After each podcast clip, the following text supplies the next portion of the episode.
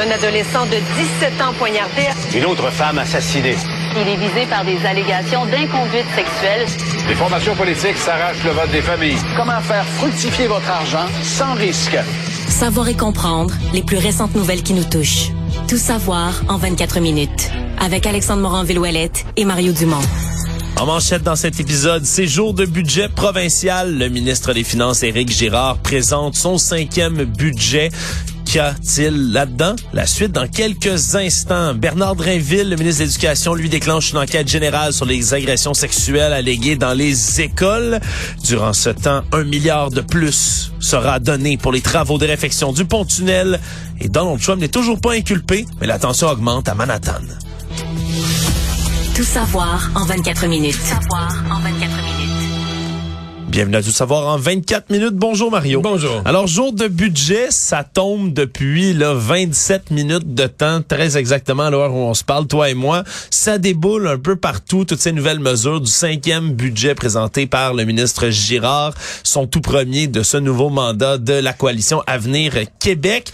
Évidemment, la première mesure phare, là, le plus gros morceau du casse-tête, c'est cette baisse d'impôts qui avait été promise et qui sera mise évi- évidemment de l'avant par le gouvernement qui sera rétroactive déjà cette année. On parle d'une diminution de 1 des impôts pour les deux premiers paliers d'opposition. Donc, on va payer jusqu'à le maximum le 814 dollars de moins en impôts dès cette année. La moyenne se situe autour de 370 dollars pour les Québécois qui seront touchés. 4,6 millions de Québécois qui vont être touchés par cette nouvelle mesure. Tout ça va coûter 1,7 milliard de dollars donc au budget qui sera donc euh, de moins un manque à gagner là, pour le nouveau budget d'Éric Girard. C'était promis évidemment la, la, critique qui fuse tout de suite, c'est que les les moins nantis de la société toucheront moins cette baisse d'impôts là. Mais évidemment, euh, en fait, ceux qui payent pas d'impôts auront pas de baisse d'impôts, mais c'est dans l'ordre des choses, c'est juste normal. Je ceux qui payent pas d'impôts, euh, bon, euh, d'abord, le but de tout le monde devrait être d'en payer un jour, à moins d'être une personne très âgée qui a pas eu la chance dans sa vie de gagner des revenus, mais les plus jeunes qui ne payent pas d'impôts devraient avoir comme but d'en payer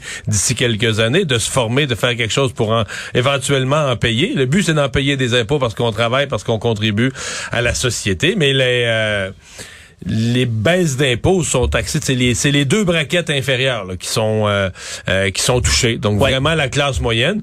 Quand on dit les gens gagnent 100 000 et plus, mais les gens qui gagnent 100 000 et plus, faut comprendre, ils touchent le maximum, le 814. Tous ceux qui gagnent 98 000 et plus ramassent le maximum 814. Après ça, que tu gagnes 100 000, 200 000, 300 000, 1 million, T'as toujours 814. La personne qui gagne 1 million a toujours son 814 de baisse d'impôt et pas une scène de plus. Donc, disons que tu maximises ta baisse d'impôt si t'es au sommet de la deuxième braquette, la 98 000. Oui, c'est 90% des gens touchés par cette mesure qui gagnent en bas de 100 000 dollars justement. Évidemment. Donc on comprendra que c'est c'est un 10% après ça qui sera affecté dans les autres mesures là, qui sont ciblées dans tout ça. On parle évidemment du déficit du Québec. On prévoyait l'an dernier un déficit de 6,5 milliards de dollars. Bonne nouvelle, ça a été révisé à 5 milliards de dollars pour 2023. 2024, on est rendu à 4 maintenant milliards de dollars de déficit. Donc c'est qu'il y a une partie du déficit moins gros, c'est con à dire, mais qui est dû à l'inflation. là. absolument parce que L'inflation a fait rentrer... c'est la hausse des impôts, Euh, la hausse des ça, revenus liés à l'impôt. Puis l'autre hausse, c'est les revenus des entreprises du gouvernement comme Hydro-Québec hein, qui a eu cette qui a- année qui a des bénéfices cash, ouais. records en raison de la hausse des prix de l'énergie, entre autres. Donc, c'est ce qui explique que le déficit sera moins gros que prévu. C'est encore le cap est gardé là, pour l'équilibre budgétaire en 2027-2028. Mais surtout pour les prévisions économiques, là, on ne prévoit pas, du côté du ministre Girard, de récession. On parle d'un ralentissement de l'économie. Bon, on prévoit deux années bien tranquilles. là. Croissance économique pour cette année 0,67 je sais pas, et 1,4 l'année prochaine. Donc, on, comme si on a l'impression qu'on n'aura pas frappé une récession, on n'aura pas frappé un mur, mais qu'on va avoir deux années de, beaucoup plus lente croissance avant de revenir à une croissance plus normale, peut-être en 2025, on l'espère. Exactement. Sinon, quand on parle budget du Québec, Mario, euh, tu le sais bien, la porte du Lion revient encore une fois à la santé. C'est le plan santé, entre autres, de Christian Dubé qui va être bonifié sur cinq ans de 5,6 milliards de dollars supplémentaires. C'est les services de première ligne ligne, notamment, qui vont être améliorées. On va ouvrir six nouvelles cliniques de super infirmières cette année. On va atteindre un total de 23 cliniques du genre d'ici cinq ans. On parle de 361 millions de dollars aussi pour diminuer la liste d'attente des personnes en attente d'une chirurgie là, depuis plus d'un an également. Ça, euh, ça c'est de l'argent carrément pour payer les cliniques privées qui roulent à fond de train pour vider les listes, des, les, les opérations les plus simples, les cataractes, les genoux, les hanches, etc., pour essayer de vider ces, ces listes d'attente-là. Ouais, une liste où il y avait 20 649 personnes au 31 décembre dernier. On veut revenir au nombre pré-pandémique, c'est 3 000 ce nombre-là. Donc, il va falloir une réduction assez, assez notoire. Merci d'ici 2024. En chiffres, en tout et partout, c'est vraiment un milliard de dollars de plus qui est investi dans le système de santé. On parle d'une hausse de 7,7 ça reste encore et toujours le 40% des dépenses du Québec en tout et partout. Euh, peut-être encore une fois lorsqu'on parle de santé avec les, les, annonces de la dernière semaine ou plutôt les déclarations de François Legault suite au drame ouais, il disait qu'il y aurait plus d'argent pour la santé mentale. Il y en a, mais c'est pas. Euh, c'est moins d'argent que ce qui était censé être donné. Là, on va investir entre autres 27 millions de dollars de plus par année pour 5, sur 5 ans pour répondre aux enjeux de santé mentale. Mais ça, c'est je veux dire, dans l'ensemble, pour toutes les régions du Québec, ça, c'est peu d'argent. Oui, on veut financer entre autres l'accès aux services, le financement des centres de crise, aider les nouveaux parents, etc., etc. Parce qu'il y a une liste aussi là d'attente en, santé mentale. C'est 20 000 personnes qui étaient en attente au 31 décembre dernier. C'était en hausse de 4% sur 2021-2022. Donc, on veut venir aider encore une fois là, tout ça. Bonne nouvelle aussi pour les gens qui veulent, euh, qui ont des visées environnementalistes. On a le plan pour l'économie verte qui va être gonflé d'1,4 milliard supplémentaire. Donc, on va atteindre 9 milliards de dollars d'ici 5 ans dans ce plan pour une économie verte. C'est des sommes supplémentaires, entre autres, mais qui proviennent du marché du carbone, la taxe sur l'essence, entre autres, qui a réussi à ramasser, encore une fois, beaucoup d'argent, raison de l'inflation. On parle, encore une fois, de la réduction de, de, de gaz à effet de serre. On vise 53 millions de tonnes pour 2030. On est à 63 millions de tonnes de CO2 en 2020. Donc, on a encore du chemin à faire et on espère que cet argent-là, cette injection supplémentaire de liquide va permettre d'atteindre cet objectif-là plus rapidement. On parle aussi beaucoup, évidemment, de francisation. 213 millions de dollars sur cinq ans qui vont être consacrés au déploiement de Francisation Québec, qui va devenir le guichet d'accès unique pour tous les services de francisation. On va pouvoir bonifier, entre autres, les efforts de francisation dans les milieux de travail. Sinon, j'y vais en rafale. Il y a une hausse des frais de recyclage des pneus. C'est étrange comme mesure, mais c'est quand même quelque chose qui pourrait vous toucher. si vous changez vos quatre pneus, ça coûte quoi? 6 piastres de plus. Mais là, oui, parce que c'est 4,5 dollars, 4,50 par pneu au lieu de 3 dollars. Le 3 dollars est en vigueur depuis 12, Si tu changeais tous tes pneus, ça coûtait 12 dollars. Là, ça monte à 18 de frais de, de ton frais de recyclage des pneus. Oui, puis ça, c'était en vigueur depuis 1999. Donc, c'est ça change. Ça n'avait jamais été indexé. ça n'avait jamais été indexé. Puis il va y avoir également là une distinction entre les pneus de taille régulière et les pneus de camion, par exemple, qui ont des grandes jambes, là, qui dépensent un certain nombre de pouces. Eux, ça va être 6 dollars par pneu, la taxe qui va être augmentée. Donc, c'est indexé non seulement là, de manière globale, mais aussi par la taille de vos pneus. Je voyais qu'il y a un euh, programme, parce que c'est quelque chose qui m'intéresse beaucoup, là, les projets pédagogiques particuliers, euh, les euh, jeunes qui sont inscrits, par exemple, de milieux défavorisés dans des programmes sport-études, etc. parce que les fois, les parents ont de la misère à payer la... Tu sais, les parents disent, mon jeune, j'aimerais qu'il aille en sport-études, mais je peux pas payer le, le coût du programme. Ouais, exactement. Et les parents de ces élèves-là, là, on parle, oui, des programmes de sport-études, il y a d'autres projets pédagogiques. C'est un, art, études ou exact, des programmes spéciaux. Puis là, on va bénéficier de 100 dollars supplémentaires. Ça va atteindre 300 dollars par année en tout et partout comme aide. Mais on veut surtout là, que toutes les écoles secondaires publiques offrent ce genre de programme-là. Éventuellement, d'ici 5 ans, on va donner donc 168 millions de dollars supplémentaires pour que ce programme-là soit étendu donc dans toutes les écoles. Comme ça, et on vient à l'économie, Mario. Je sais que c'est ce qui t'intéresse. Quand on parle de la dette, on va puiser 5 milliards de dollars dans le fonds des générations pour rembourser une partie de la dette du Québec, 2,5 milliards cette année, 2,5 encore en 2024-2025. Et tu sais pourquoi? Ben oui, pour réduire la dette, les taux d'intérêt sur la dette. Parce que quand les taux d'intérêt étaient à 2% même, même le gouvernement empruntait du 1,5% là. Euh, là, on disait, ça vaut pas la peine de rembourser la dette. On est mieux de laisser l'argent des fonds. On, on donnait l'argent du fonds des générations à la caisse de dépôt Puis on disait, on ben comme quelqu'un qui payait pas son hypothèque, là, qui disait, je suis mieux de laisser mon argent fructuer, Ouais, avoir un bon rendement. et avoir un bon rendement, fructifier dans mes REER ou peu importe. que Mais là, euh, quand le gouvernement aura de la dette qui devient échue et renouvelle sa dette, c'est plus au même taux. Et là, ça devient intéressant de faire des, des remboursements. Oui, puis un peu comme n'importe quel particulier, on veut être capable d'économiser ce qu'on rembourse à la dette habituellement, là, parce que pour 2023-2024, c'est 9,5 milliards de dollars d'intérêt sur la dette. L'an dernier, on était à 10,1, donc c'est réduit un tout petit peu. Grâce à ça, on économise 801 millions de dollars sur 5 ans, donc de réduction de paiement à cette dette-là. Par comparaison, tu parlais des taux auxquels on empruntait en 2022-2023, le taux d'intérêt, c'est 3,8% L'année précédente, c'était 1,9 Donc, ça a véritablement augmenté et surtout que le rendement de la caisse de dépôt et placement est à moins 7,9 pour Ouais. 2022.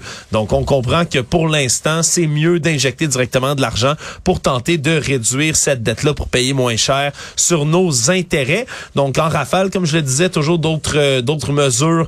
On parle, entre autres, ben, d'un de, de bonification d'aide au logement. Aussi, là, une hausse pour ceux qui bénéficient du crédit d'impôt pour la solidarité qui va aller entre 78 et 126 dollars pour pallier, entre autres, à la hausse des loyers. Donc, on va pouvoir recevoir plus d'argent pour tout ça. Puis, pour favoriser l'épargne d'un plus grand nombre de Québécois, on va restreindre l'accès au fonds de solidarité FTQ aux contribuables dont le revenu imposable est de 112 655 dollars. C'est assez arbitraire et moins. Donc, c'est une mesure qui permettrait à 60 000 personnes de plus d'avoir accès à ce fonds-là sans que le gouvernement ait injecté plus de sommes dans tout ça.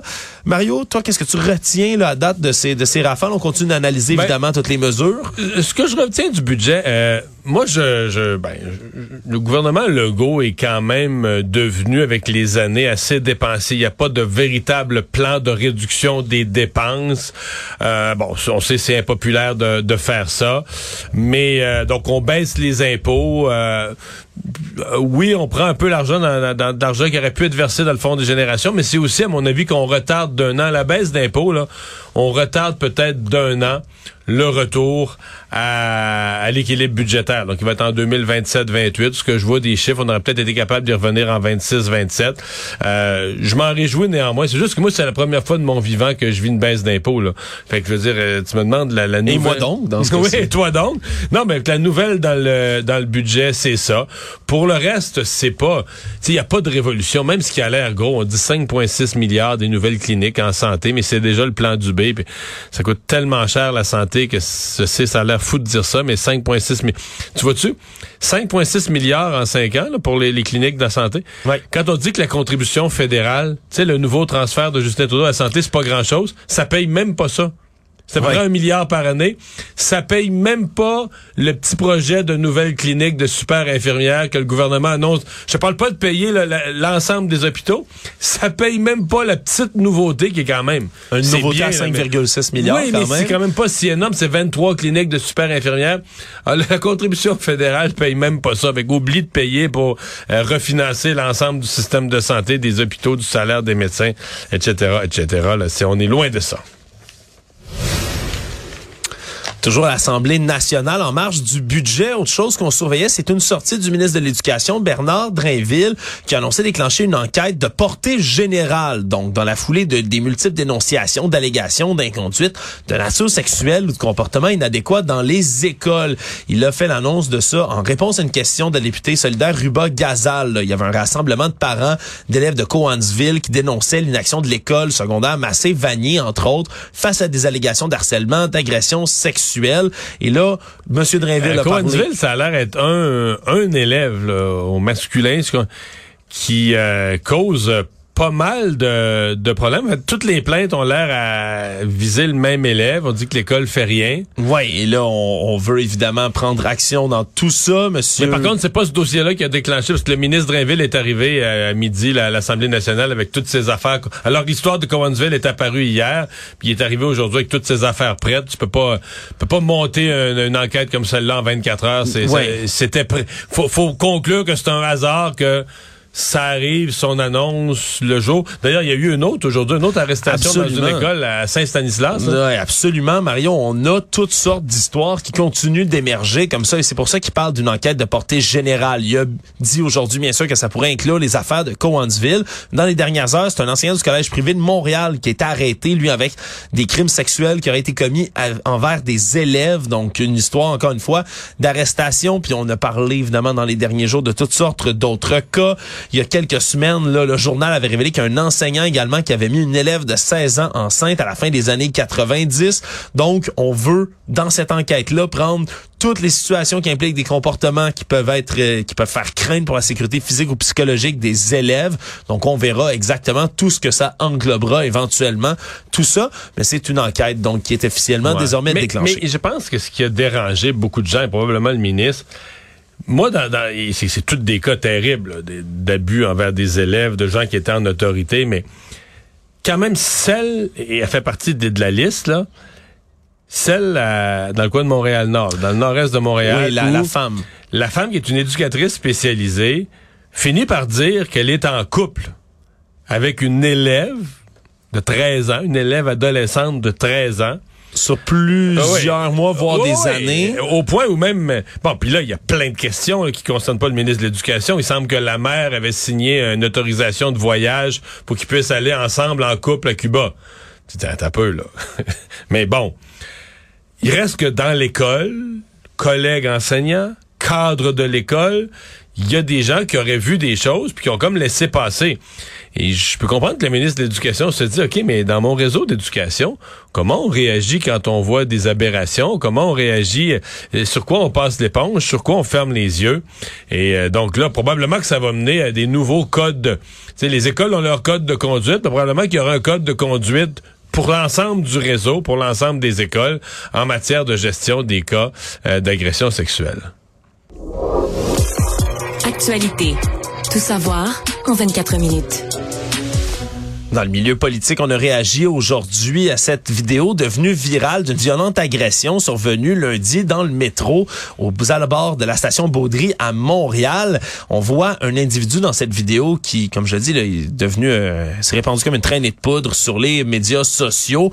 Un homme, semble-t-il, qui ont échangé quelques mots un instant avant et qui, en se levant, se fait frapper violemment par derrière. Plusieurs coups de poing tombent au sol et on l'entend même crier en direction des passants autour, des autres passagers qui le filment sans réagir. Faites de quoi? C'est pas ça qu'il faut faire? À l'époque des réseaux sociaux, on filme? On filme, puis on, On attend. laisse aller. On les bras croisés. On laisse les agressions se poursuivre. C'est sûr, c'est un geste qui semble un peu aberrant. Par la suite, la vidéo là, devient euh, complètement floue alors qu'on comprend que la personne qui filme Ouais, le, type, à la défense, le type qui filmait, c'est lui finalement qui intervient. Là. Ouais, et là, la victime est un homme de 45 ans qui a subi des voies de fait, blessures, dont une blessure à la cheville qui est assez apparente dans la vidéo en question. Et là, on- n'y a pas d'arrestation pour le moment. On recherche un homme dans la vingtaine, mais vraiment, c'est un, c'est un exemple flagrant là, de certains, d'une tendance peut-être qui était observée, dénoncée par l'opposition à Montréal. Quand tu parles de l'opposition, c'est qu'il y a vraiment une attaque sur la qualité de la, de la sécurité, là, de l'encadrement de la sécurité dans le métro de Montréal. Oui, semble-t-il qu'il y aurait une baisse de la qualité de l'encadrement, que les constables spéciaux seraient moins nombreux, moins présents.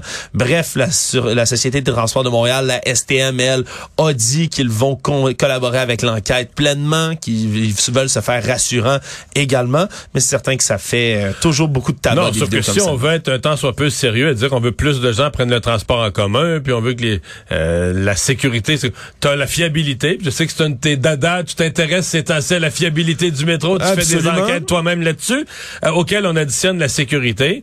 T'as un, t'as un transport qui est pas fiable, puis à l'intérieur duquel, euh, puis là, euh, une personne a été agressée, mais là on pourrait parler des femmes seules, etc. euh, c'est pas, euh, c'est pas rassurant, c'est pas de quoi encourager le transport en commun. Là. À Ottawa, maintenant, les libéraux ont fini par plier sous la pression. Ils enverront devant le comité la chef de cabinet Cathy Telford, qui était, là, elle, demandée à grands cris par l'opposition depuis un certain moment. Tout ça pour répondre, évidemment, aux questions sur l'ingérence étrangère de la Chine dans les élections de 2019 et 2021. Et coup de théâtre en même temps on a révélé finalement le mandat du rapporteur spécial sur l'ingérence étrangère, David Johnston, aujourd'hui. Il devra décider d'ici le 23 mai prochain s'il y a enquête publique qui pourra être imposée ou pas auprès du cabinet de Justin Trudeau. C'est drôle parce que ça faisait quand même un certain moment que les libéraux faisaient perdre du temps pour éviter, là, ça faisait plus de 20 heures non consécutives qu'on utilisait des tactiques dilatoires, entre autres, pour bloquer la comparution de cette collaboratrice proche du premier ministre. C'est-à-dire que c'est une semaine, une semaine à avoir dans l'actualité tes efforts pour empêcher qu'elle témoigne. Donc, disant d'une certaine façon au public euh, ben t'as peur euh, de ce qu'elle pourrait dire ou que tu veux pas sortir la vérité ou peu importe tu te fais accuser de ça et finalement il et finalement tu cèdes là ben je veux dire à ce compte-là il aurait été mieux de dire oui euh, je sais pas là il aurait été mieux de dire oui au début parce que là il aurait évité une semaine il aurait démontré parce que le résultat va être le même le résultat ça va être que le la, la directrice de cabinet la chef de cabinet va devoir témoigner sauf que là c'est une semaine perdue à avoir dans tous les médias le, le message martelé que les libéraux essayent de l'empêcher de, de, de, témoigner. Euh, il me semble qu'ils ramassent le pire des deux mondes. Là. Savoir en 24 minutes. Québec a annoncé euh, hier soir tard une veille de budget, Mario, dans un petit communiqué vers 18h40 lundi, que le pont-tunnel Louis-Polyte Lafontaine et les travaux de réfection qui s'accompagnent ben, seront dépassés d'un milliard de dollars de dépassement de coûts pour s'élever à 2,5 milliards de dollars finalement, hausse de coût donc de 75% qui a été dévoilé comme ça tout bonnement. On garde les mêmes objectifs là en durée de temps des travaux, mais c'est la troisième fois en moins de quatre ans que les coûts annoncés explosent. Mais là, c'est comme dans les explications qu'on nous fournit, on nous dit que dans les versions euh, initiales, on n'avait pas nécessairement, par exemple, tenu compte complètement de, euh, par exemple, les frais de tous les frais de de, de, de surveillance, de, de, redéploiement du trafic, parce que pendant que tu fais les travaux, il n'y a pas juste le coût là, des travaux eux-mêmes, il y a tout le coût, les, les, les frais environnementaux pour essayer de maintenir la circulation, les navettes, etc. Moi, il appelle ça de la mitigation de trafic dans les ça, petits euh, caractères. Je comprends mal qu'on n'avait pas prévu qu'on a. C'est au moment des travaux qu'on a pensé à ça. Dans les planifications de couple d'années avant, on n'avait pas imaginé ça. Là. Ouais, exact. Et on dit qu'en se rendant dans le tunnel en tant que tel, ben semble-t-il que c'était plus dégradé qu'on pensait. Donc dans les premières analyses, peut-être qu'on a enlevé le, le, peu de petits de petits carrelages qui restaient dans le tunnel, puis qu'on s'est rendu compte que la structure était beaucoup plus dégradée que l'on pensait. Mais ça fait quand même plusieurs explosions de coûts l'une à la suite de l'autre. On avait déjà dit là en août 2000 2022 du côté du ministre des Transports qui était là à l'époque, François Bonnardel, que le chiffre d'1,4 milliard tenait pas la route, qu'on allait devoir le réévaluer. Et donc, ben, c'est un autre dépassement de coûts qui vient s'ajouter. Et pour certains experts, dont Pierre Barriot, qui est expert en planification des transports, ouais, qui était à l'Université de Montréal, qui était là ce matin avec notre collègue Philippe Vincent Foisy, mais lui, il dit, tant qu'à avoir des dépensements de coûts comme ça, puis surtout, c'est peut-être pas le dernier non plus, est-ce qu'on serait pas mieux d'arrêter cela, puis commencer à penser tout de suite à un nouveau, un, nouveau mode de transportation, là, un autre pont, un autre tunnel, quelque chose d'autre. Parce que si on en croit le ministère des Transports en ce moment, la structure, une fois réparée, va être bon pour 40 ans encore, sans autre intervention majeure. Mais est-ce que ce n'est pas trop cher payé pour une solution qui est temporaire de 40 ans? Si on fait une comparaison, là, je rappelle, on est rendu à 2,5 milliards de dollars de fonds publics. Le pont Samuel de Champlain, ça a coûté 4,2 milliards. Puis ça, ça inclut à l'intérieur du prix le démantèlement de l'ancienne structure au grand complet. Donc, est-ce qu'on serait pas mieux? par contre, si on faisait, c'est fou, ça fait pas longtemps, ça fait quoi, même pas 10 ans, mais si on faisait le pont Champlain avec l'inflation aujourd'hui, probablement qu'il coûterait plus 4.2, 4.5, il coûterait probablement 6,7, là. Ça, ça, ça a évolué vite, les prix. Le monde bien qu'il l'avait lui-même annoncé sur son média social True Social, Donald Trump n'a pas été arrêté. Le 45e président des États-Unis n'est toujours pas là devant la justice. Mais j'ai-tu vu qu'il y avait des rumeurs pour peut-être demain? Il y a des rumeurs. Les médias américains sont rendus à parler de demain, voire de la semaine prochaine. Mais on attend toujours la possible inculpation qui, qui deviendrait historique de l'ancien président parce qu'il n'y a jamais eu là, de président américain en exercice ou ayant quitté même la Maison-Blanche à être inculpé Donc, ce serait évidemment une grande, grande affaire. Déjà, du côté de M. Trump, on avait évoqué durant la fin de semaine que ce serait aujourd'hui demander les gens, ces partisans qui sont très virulents en règle générale à venir manifester à Manhattan. Pour l'instant, il y avait une trentaine de jeunes Trumpistes qui étaient là hier soir, tard. Beaucoup plus de forces de l'ordre qui étaient présentes que de manifestants à ce moment-ci. Mais bref, autour du palais de justice à Manhattan, on continue d'empiler des structures métalliques, des clôtures, des forces de l'ordre. On se prépare à quelque chose. Chose certaine, si inculpation, c'est pas aujourd'hui, ça s'en vient bientôt. Résumer l'actualité en 24 minutes, c'est mission accomplie.